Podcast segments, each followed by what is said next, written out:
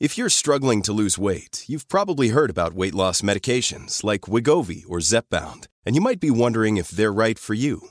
Meet PlushCare, a leading telehealth provider with doctors who are there for you day and night to partner with you in your weight loss journey. If you qualify, they can safely prescribe you medication from the comfort of your own home. To get started, visit plushcare.com slash weight loss. That's plushcare.com slash weight loss. Plushcare.com slash weight loss. Este podcast es presentado por Bienesta, Centro de Medicina Integrativa y Funcional. Especialista en medicina antiedad y medicina mente-cuerpo. Reconocida nutrióloga funcional, conferencista y escritora a nivel mundial. Ella es Natalie Marcus. Este es su podcast. Y en cada episodio aprenderemos a resetear, reparar y regenerar. Aquí comienza las tres R's de Natalie Marcus. Bienvenidos a las tres R's, un episodio donde podemos renacer, reconstruir, resetear y muchas R's que vamos a aprender hoy con un especialista en el temperamento y cómo influencia esto nuestra alimentación. Mi querida Jenny Nassif, una conferencista internacional que estudió la licenciatura de Relaciones Internacionales en Boulder, Colorado. Además, tiene una especialidad en terapia breve del Mental Research Institute en Palo Alto. Ha escrito más de tres libros, tiene un TED Talk de más de un millón de views. Eh, uno de sus libros que me encanta es Cuatro secretos de los negocios, su reciente bestseller El alma del éxito, su pasión en el comportamiento humano, en sus conferencias, en sus relaciones, bueno, se ve, se nota y aquí está conmigo. Gracias. por todo tu éxito. Qué, linda, mi Natalie, gracias. Pues un gusto estar aquí contigo después de que nos conocimos en este evento de LSK, donde las dos dimos conferencia y bueno, hicimos match, hicimos clic. Somos dominantes. sí. Ya aprendí. Correctísimo. Oye, Así Jenny, es. a ver, tú has trabajado con personas en grupos, en terapia individual, en conferencias, con empresarios, y hoy el, de- el temperamento determina tus decisiones, tus acciones. El temperamento es algo que influye en todo, pero mucha gente puede decir, bueno, ¿y de qué me sirve saber el temperamento? A mí me gustaría preguntarle a tu audiencia y simplemente a ti, mi Natalie, este, ¿qué tan necesario es tener Waze? Pues depende, hay gente que tiene un Waze interno, que es el 1%, Sí, mi marido, y además te vuelves dependiente del Waze. Te- fíjate, antes de que tuviéramos Waze, de que digas, hijo, no vivo sin él, no. Puedes perfectamente llegar a donde siempre has llegado, puedes llegar sin Waze. A lugares nuevos te ayuda mucho que tener que estar buscando en el mapa. ¿En qué te ayuda el Waze? Pues te ayuda a llegar mucho más rápido a los lugares que conoces. Y a los que no conoces, a llegar sin perderte, a encontrar atajos, a ser súper eficiente. Ahora imagínate que yo te digo que conocer los temperamentos es como tener un Waze al, al cerebro de la gente al comportamiento de los demás. No es que tenga que saberlo para saber cómo conectar con mis hijos o conectar mejor con mi pareja o saber cómo vender más. Ya lo tenemos muchos de nosotros intuitivamente hablando, pero por más que digamos, tu marido que ya sabe cómo llegar a los lugares, sí, pero no sabe si hubo un accidente o no hubo un accidente. Entonces hay ciertas cosas extras que el Waze te da que entender los temperamentos es una joya. Mira, mi mamá daba muchas conferencias y unas me entretenían, unas decían, pero el día que me dio mi mamá, que fue la primera persona que me introdujo a los temperamentos, dije, es que saber esto es tan importante o más, te lo juro, que saber leer. Wow, es como, A ese nivel. Es como un GPS entonces, Es un, un mapa. GPS a la gente. A la persona. A entender los motivadores, a entender cómo reaccionan bajo presión, a no pedirle peras al olmo para saber qué cosas sí puede hacer cada quien cuando es trabajo de equipo. Esto es vital. O sea, te vas a frustrar menos si conoces el temperamento Mucho de tu pareja, de tu socio, de tus hijos. Mucho menos. Y vas a saber qué esperar y qué no esperar. 100%. Ok, entonces, Así ¿cómo es. quieres arrancar este tema? Entonces, ¿en qué temperamentos? Yo me baso en los de Hipócrates, que son cuatro. Hay mucha gente que habla de temperamentos. Tienes el enneagrama, tienes Myers-Briggs, en unos hay siete, en otros nueve, en otros 34. Para mí es complicarte lo sencillo. Hipócrates habla de cuatro y de ahí todos los que existen han salido de este hombre. ¿Sabes qué? Ahorita te voy a interrumpir. dime, dime, dime, El dime. cuerpo habla de temperamentos y las enfermedades son temperamentos. Tienes mucho, mucho calor, mucho frío. Cuando vas a la medicina, te escuchan a través del pulso. Oye, tienes demasiado calor en tu hígado, hay que comer alimentos fríos. Y todo se basa en los La temperamentos. ayurveda. La ayurveda. La Ayurveda. ah, lo que pasa es que la ayurveda nada más tiene tres. Tiene dos muy claros y uno que es una mezcla de los otros dos. Pero efectivamente, 100%. Y vas a ver, ahorita vamos a ver, hay ciertos temperamentos que yo digo, si eres tal temperamento, bueno, te firmo que vas a tener gastritis. Así. Claro. Entonces. El flemático. Eh, eh, eh, exactamente, bueno, y el, el Iracundo. este, exacto. Entonces, déjame, déjame decirles un resumencito de los cuatro para que los vayan viendo. Entonces, el primero, que sería, según Hipócrates, el colérico, yo le llamo el dominante. El dominante es el de carácter más fuerte, es el más visceral, es muy explosivo bajo presión, sabe lo que quiere, está enfocado a resultados. eh, todo es rápido, rápido. O sea, tenía prisa para anteayer las cosas. Súper acelerado. Y es más, por ejemplo, es interesante ver de hasta cómo exponemos. Una conferencia de un dominante va a estar llena de información, saturada de información, porque lo más importante para un dominante es que te lleves información útil, que tengas cosas para hacer cosas distintas, si no, no sirve. Yo desde una conferencia, o sea, es más, aunque no vea a la persona, simplemente por el contenido que maneja y el dominante es muy importante darte mucho, mucho, mucho material, muy este, concreto y muy útil, utilidad. Utilidad y practicidad son palabras claves para el dominante. Se los estoy dando muy resumiditos. Si se, se pueden imaginar, yo puedo dar ocho horas de cada temperamento. Bueno, lo he Y hecho. se disfraza y se pone peluca Ah, sí, y. es cierto. Así es, cambio el tono de voz, lenguaje corporal, para que se vayan identificando. Bueno, después tenemos al paciente, que es el flemático. Entonces, digamos, cambiemos ritmo un poquito. El flemático es la persona empática, sensible, intuitiva. Son súper emocionales. Si vieron la película de Elements de Disney, agua que llora fácilmente porque siente las cosas a profundidad. Es una persona el más indeciso porque no quiere Herir a los demás. Exacto. Gracias. Es que estaba en la palabra disappoint. Gracias. Decepcionar. No quiere decepcionar, no quiere herir a los demás. Es, es, una, es una persona tan hermosa. Antes de tener una hija flemática o Patty, yo actuaba el paciente horrible. la verdad. Tuviste una hija así, la vida te puso a trabajar. Antes, sí, yo lo actuaba como loser, se me hacía un perdedor. Pero cuando tengo a mi Vale, me doy cuenta de todas las bendiciones de una persona que está enfocada a dar, que de corazón le da placer más dar que recibir, escuchar que hablar. Y pues aprendí a admirarlos Qué gran lección, ¿eh? Sí, es la gente que nos trae la paz al mundo. Es su prioridad Zen, esta es Zen, ¿no? Sí, sí, busco balancear. Bueno, un Mandela, ¿no? E- En la época del apartheid, Mandela decía, a ver, si vienen y les gritan, tú decías, ah, pues le grito más fuerte, ¿no? Denle amor. Aguante. Aguante, resistencia. Agresión nunca vas a resolver nada. Los Black Panthers decían, ¿cómo? De ninguna forma. Cada quien tiene su estilo. No hay mejores ni peores. Sin embargo, él logró mucho a través de la paz, con su temperamento. mucha resiliencia. Y honrando quienes son. Fíjate, la palabra resiliencia es interesante. Resiliencia puede, puede ser el que se levanta más fácil, el que aguanta más. El dominante generalmente es muy resiliente. Sin embargo, el paciente bajo cuando hay gritos, cuando hay se paraliza, se congela, se deprime, se autodestruye, porque es el que menos confía en sí mismo. De ahí nos podemos ir al analítico. El analítico es el más serio, el más reservado, el perfeccionista, el bien hecho. Yo creo que tu segundo idioma tienes este, sí. Eh, Steve Jobs es igualito a ti. Dominante analítico, por ejemplo. Perfeccionista, bien hecho, ordenado, estructurado. Los hechos van ante todo.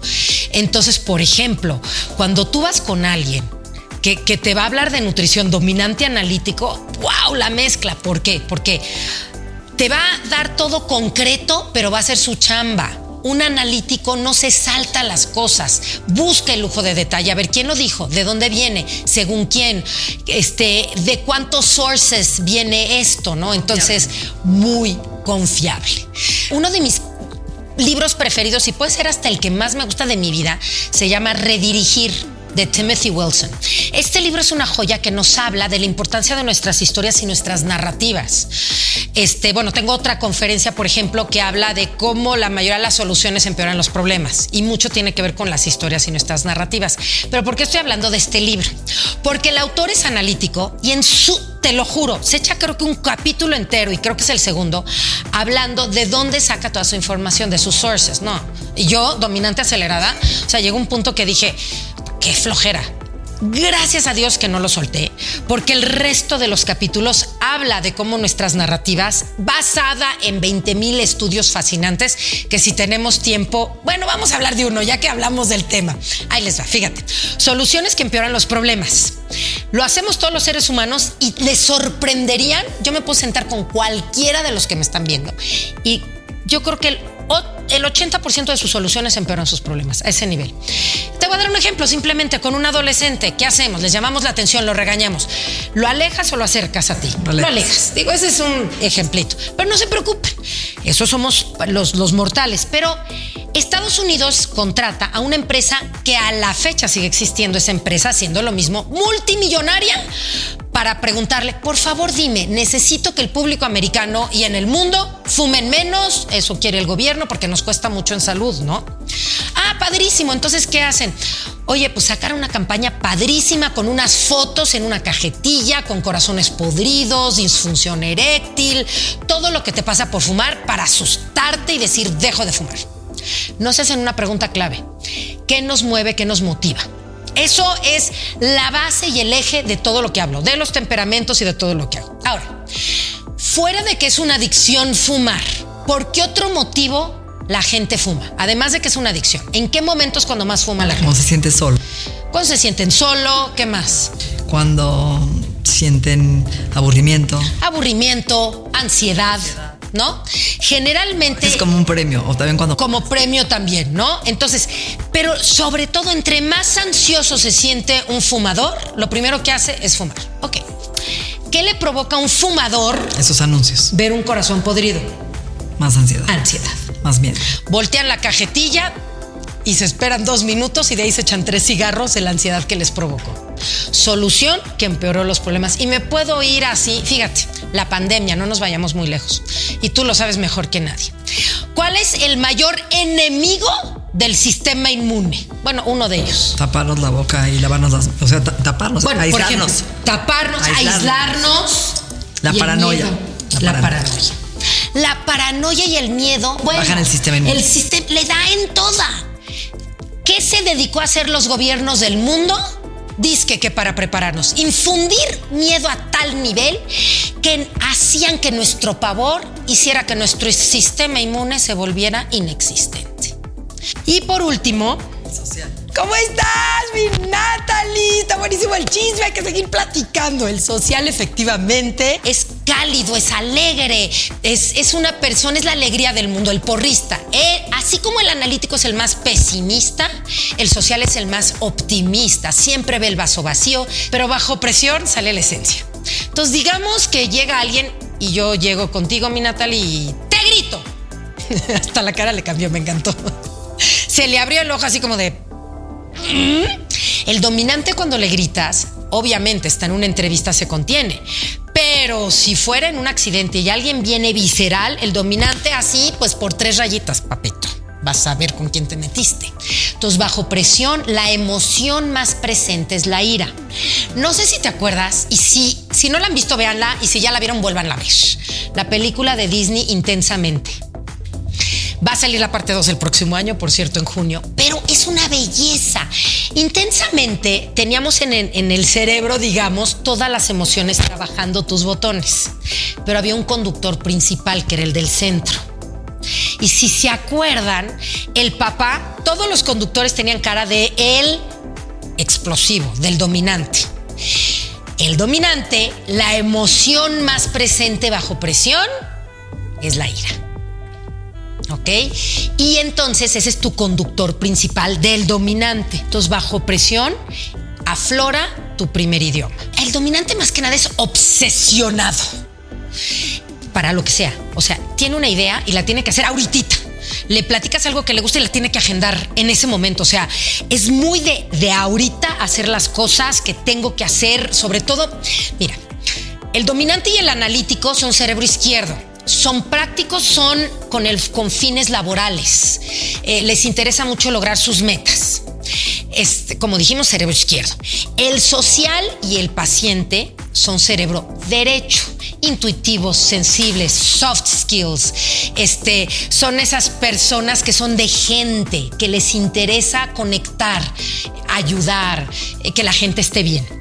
Entonces, por ejemplo, en el caso de un dominante, eh, solito, es muy obsesivo para las cosas que quiere. Y si además es un dominante y analítico, tiene cero soft. Todo es serio, grave, se traga las cosas. Y el analítico, por ejemplo, no hay un analítico que vas a conocer sin un problema de estómago. O gastritis, porque se tragan todo todos se tragan, todo, todo tiene que estar no bien, sino perfecto, extremadamente perfeccionistas, cero ligeros, cero light. Entonces imagínate. Todos se lo toman personal y en serio. Person, fíjate, en serio sí, personal es el paciente. El paciente se toma todo soy yo, me culpa, todo se lo toma personal. El analítico se lo toma súper en serio y sí es como Cristo. O sea, esto salió mal, por favor, mátenme ahorita, ¿cómo me haber fallado? Súper culpígeno este, también el paciente, eso lo comparten ellos dos, pero imagínate, un dominante analítico es maravilloso en el mundo laboral, son súper eficientes, ve un Steve Jobs, pero cero apapacho a su cuerpo, cero ligereza, cero este, bálsamo de amor para sí mismos. Entonces, para lograr sus metas maravillosos, para su vida personal, ouch, ouch, se castigan mucho. Entonces, ese es el dominante. La emoción más presente en el paciente es la sensibilidad.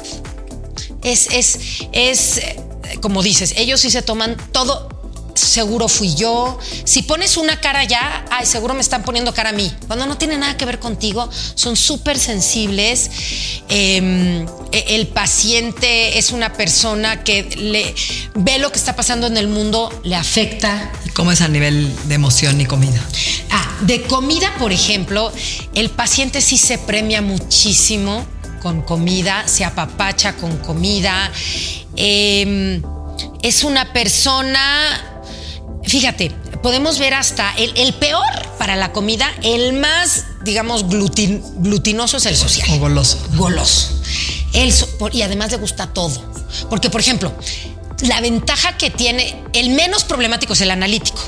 Porque el analítico es tiquismiquis, este, le gustan tres cosas. Es más, desde bebés. Un bebé analítico, si el puré de papa se pegaba a los chichoras, guácala. El bebé analítico, si lo ponían en la arena, guácala. Entonces, los analíticos les gustan cuatro cosas, tienden a ser generalmente, no a fuerza, pero los más delgados. Este, son los más mentales y además son esos que muchas te dicen, me tienen que acordar comer porque se me olvida. Eso jamás le va a pasar al social, no hay forma. El social goza, goza todo, ama comer, ama probar. A un social le dices, ¿y qué no te gusta? Pues todo, más bien descubrí después que no puedo ciertas cosas, pero comen todo a todo le entran bienvenido y lo disfrutan. El dominante también, pero cuando le gusta una cosa, Dios mío santo. O sea, se puede echar esa una cosa mañana, tarde, noche. Este, entonces no tiene que variar tanto y el social sí goza mucho variar.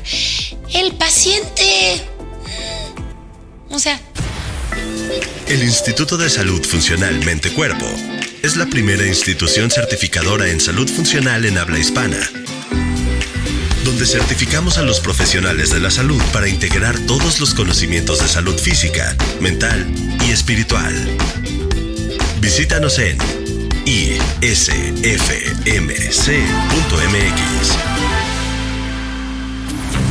Estás escuchando Las 3 R's, un podcast de Natalie Marcos. Ahora, ya entendemos estos, estos temperamentos que de alguna forma rigen nuestra vida y nuestras acciones. ¿Cómo podemos transformar y sacar los beneficios de cada temperamento? Ok, lo primerito es identificar. Dos, aceptar. Acuérdate, lo que resistes persiste. Entonces, de nada me sirve, imagínate, un analítico. Es que soy perfeccionista, qué horrible. Aparte siempre veo las cosas del lado negativo. No, qué fea forma de ser. Me parece espantoso, soy de lo peor. Este eh, pobre de la gente que me rodea porque soy tan negativo. Y te empiezas a flagerar en vez de decir, sí, soy perfeccionista, veo el lado negativo de las cosas, el cual me ha ayudado a sobrevivir hoy en día, el cual me ha ayudado a tomar mejores decisiones. No siempre, no siempre me ayudan a mí a ser feliz, entonces lo debo de traer a conciencia, pero no flagelarme. Entonces, lo primero que debemos de hacer es aceptar quiénes somos, ver lo bueno, lo malo, resaltar lo que te es útil y no castigarte por lo negativo que es parte de ti, tenerlo consciente y ya. Te voy a dar un ejemplo. No sé si ya viste la serie de Travis Kalanick, del creador de Uber. Bueno, para los que no lo han visto, véanla. Es una joya empresarial. Tiene como seis episodios, pero fíjate, es un gran ejemplo de tus fortalezas llevadas al extremo son tus debilidades. Este hombre es tu mismo perfil, dominante, analítico. Nos vamos a enfocar a su primer idioma, dominante, fortalezas, atrevido, arrojado, rompe reglas. Echado para adelante. Echado para adelante. Cuando, cuando iba a sacar, fue el primero en sacar, el, porque ahorita hay 20 mil apps copiándolo. Fue el primero. No vas a poder, ¿cómo crees? Estás loco. El autoestima y el ego, que el que más alto lo tiene es el dominante, dijo, ah, no, ah, van a ver si no puedo. Este, check me out, ¿no? Entonces, maravilloso. Pero también rompe reglas, lo cual se vale, pero no en extremo. ¿Qué hacía? Este cuate hacía, ¿te acuerdas? En la, en la serie te muestran, bloqueaba cuando imagínate, imagínate el Lyft de allá o el Didi de acá, pedía un Uber para que no lo pudieran ver y empezaba a hacer muchas cosas de esas súper ilegales. Y entonces, ¿qué pasa? ¿Qué pasa? Que los inversionistas dijeron, oye, este cuate, a la única que escuchaba era Ariana Huffington, que su primer idioma es analítico. Entonces es a la única que le hacía caso, pero nadie más escuchaba. Entonces llegó un punto que sus fortalezas en extremo se convirtieron en sus debilidades y se dio un tiro, en, un tiro en su propio pie por la falta de conciencia y autoconocimiento de sus debilidades. Cuando tú admiras, por ejemplo, te voy a dar un ejemplo, a una pareja, ¿sí? Y eso que admiras se puede volver tu peor enemigo. Claro. Ejemplo. Te voy a decir en mi casa, ¿no? Yo tenía un, bueno, mi primer esposo que amaba una mujer que no era la típica mujer de, casa. no una mujer soñadora este intrépida estudiosa que siempre estaba echada para adelante y de repente se le volvió una mujer que viaja demasiado que lo deja solo que no está que está en cursos que está en conferencias entonces empieza a odiar eso que admiró y es durísimo 100% es que los temperamentos vienen en paquete entonces tú dices, ah, yo quiero un hombre fuerte, protector, ¿no? Un dominante. Y después dices, ay, pero es súper visceral, pero es súper explosivo. Es parte del paquete. Entonces hay que tener, si conoces el paquete, ya no hay sorpresas. No va a cambiar el paquete. Fíjate, cuando doy el curso de parejas, porque doy el de temperamento, lo doy enfocado a lo que me pida la empresa, ¿no? Sea liderazgo, sea ventas, sea por sector inmobiliario, seguros, etcétera. Pero el de pareja es muy divertido. Y entonces cuando hablamos de, del de pareja, empiezo diciéndoles, fíjate esta estadística, el 70% de tus discusiones en pareja van a ser las mismas del primer día al día que te mueras. El 70% de lo mismo, ¿por qué? Porque discuto cosas que tienen lógica, que tú deberías de cambiar, pero no va a cambiar. Entonces, como yo razono y digo, pero debería de, porque yo estoy bien, y y la realidad es que estés bien o mal, no importa, si es parte de su forma de ser, ¿no? Un social generalmente va a ser impuntual. Un social, su naturaleza es ser coqueto o coqueta. No quiere decir que te va a pintar el cuerno, pero es coqueto. Es parte de su esencia. Y pedirle que no sea quien es. Es castrarle su ser. Parte de quién es. Es como decirle, no salgas tanto, no, no, hay que quedarnos en casa. Ay, es que te gusta salir y te pones a coquetear y sí le encanta salir y es, es, coqueto en su forma de ser, así es. Pero cuando entendemos el temperamento, ya dejas de verlo como algo personal que está haciendo en tu contra, sino que es parte de quién es. Qué interesante, ¿no? Te digo que es que en tantas ramas afectan los temperamentos. Ahora, ¿puedes cambiar? Fíjate, qué buena pregunta. El temperamento puede modificar, más no cambiar. Naces un temperamento, mueres ese temperamento, pero si tú tienes un hijo, ahí es donde influyen mucho los papás, dominante, y fuiste un papá eh, que lo castró, que lo, lo, gritó, que lo maltrató, ese niño va a ser el bully, el ratero, el villano del mañana, seguro. Un dominante que tuvo un papá que, lo ubicó, que lo empoderó, que lo llevó hacia el bien, es tu Oprah del mañana, es un Obama, es, es un dominante que va a ser tú, que te va a venir a defender, se va a atrever porque puede confrontar. Entonces, y cada quien hace diferentes cosas. Por ejemplo, pedirle a tu hijo paciente que está con el bully, pues es que confróntalo. Pésima idea, porque si confronta a un paciente un dominante, un dominante le grita 10 veces más fuerte. Jamás. Tiene que usar parte de su estrategia de paciente para hablar en su idioma y conseguir lo que necesita. Es muy difícil porque si tiene un jefe dominante, le tiene pánico, ¿no? Y si tuvo un papá dominante, peor. Entonces le repite el patrón del jefe al papá y no sabe pedir. Entonces, Exactamente. Entonces, por ejemplo, si, si, un paciente tiene un jefe dominante, jamás, jamás, en el momento que un dominante esté enojado, es como echarle leña al fuego. En ese momento es pésima idea, calladito, nos vemos más bonitos todos. Al día siguiente, por eso eso de nunca se vayan a dormir enojados, no conocen a los dominantes. Pésimo, pésima recomendación. Váyanse a dormir si tienes una pareja dominante enojados y háblenlo al día siguiente. Bueno, ya al día siguiente. Eso me pasaba mucho, porque yo le decía a Alberto, please, estamos enojados, déjame dormir y que se me baje porque voy a decir cosas que voy a lastimar y no quiero. No, yo quiero arreglarlo ahorita. Y, eso es la situación, nunca, hasta que después de muchos se entendió que es mejor hablar al día siguiente cuando estás en otro nivel. Entonces, por ejemplo, pero en ese momento enojado, una bomba. Para el dominante, ¿qué es más importante? ¿Tener la razón o ser feliz? tener la razón. Entonces, en ese momento lo que quiero es ganar, no te voy a escuchar.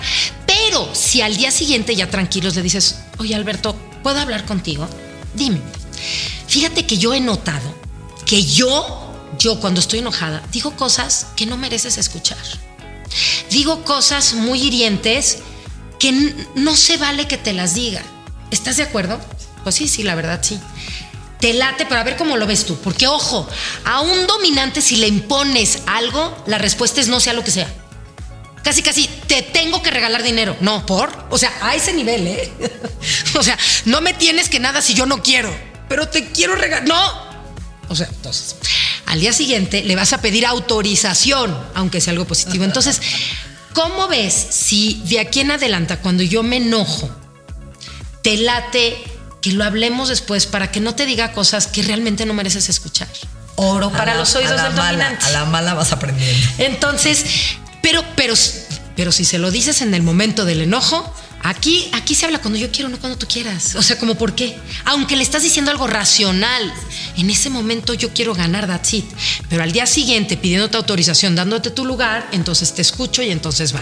Y ya cuando pase, ya estoy preparado porque ya quedé en algo. Jenny, podríamos hablar 10 horas de estos temperamentos que nos hacen bien o nos hacen mal. Hay que saber usarlos hay que saber percibir. También tiene que ver con la percepción. Tú eres muy perceptiva. Tú te das cuenta en un minuto con quién estás enfrente. Bueno, pero los años. Por ejemplo, Natal y yo, las dos de primer idioma somos dominante, pero vean cómo influye nuestro segundo idioma. Tu segundo idioma es analítico, el mío social.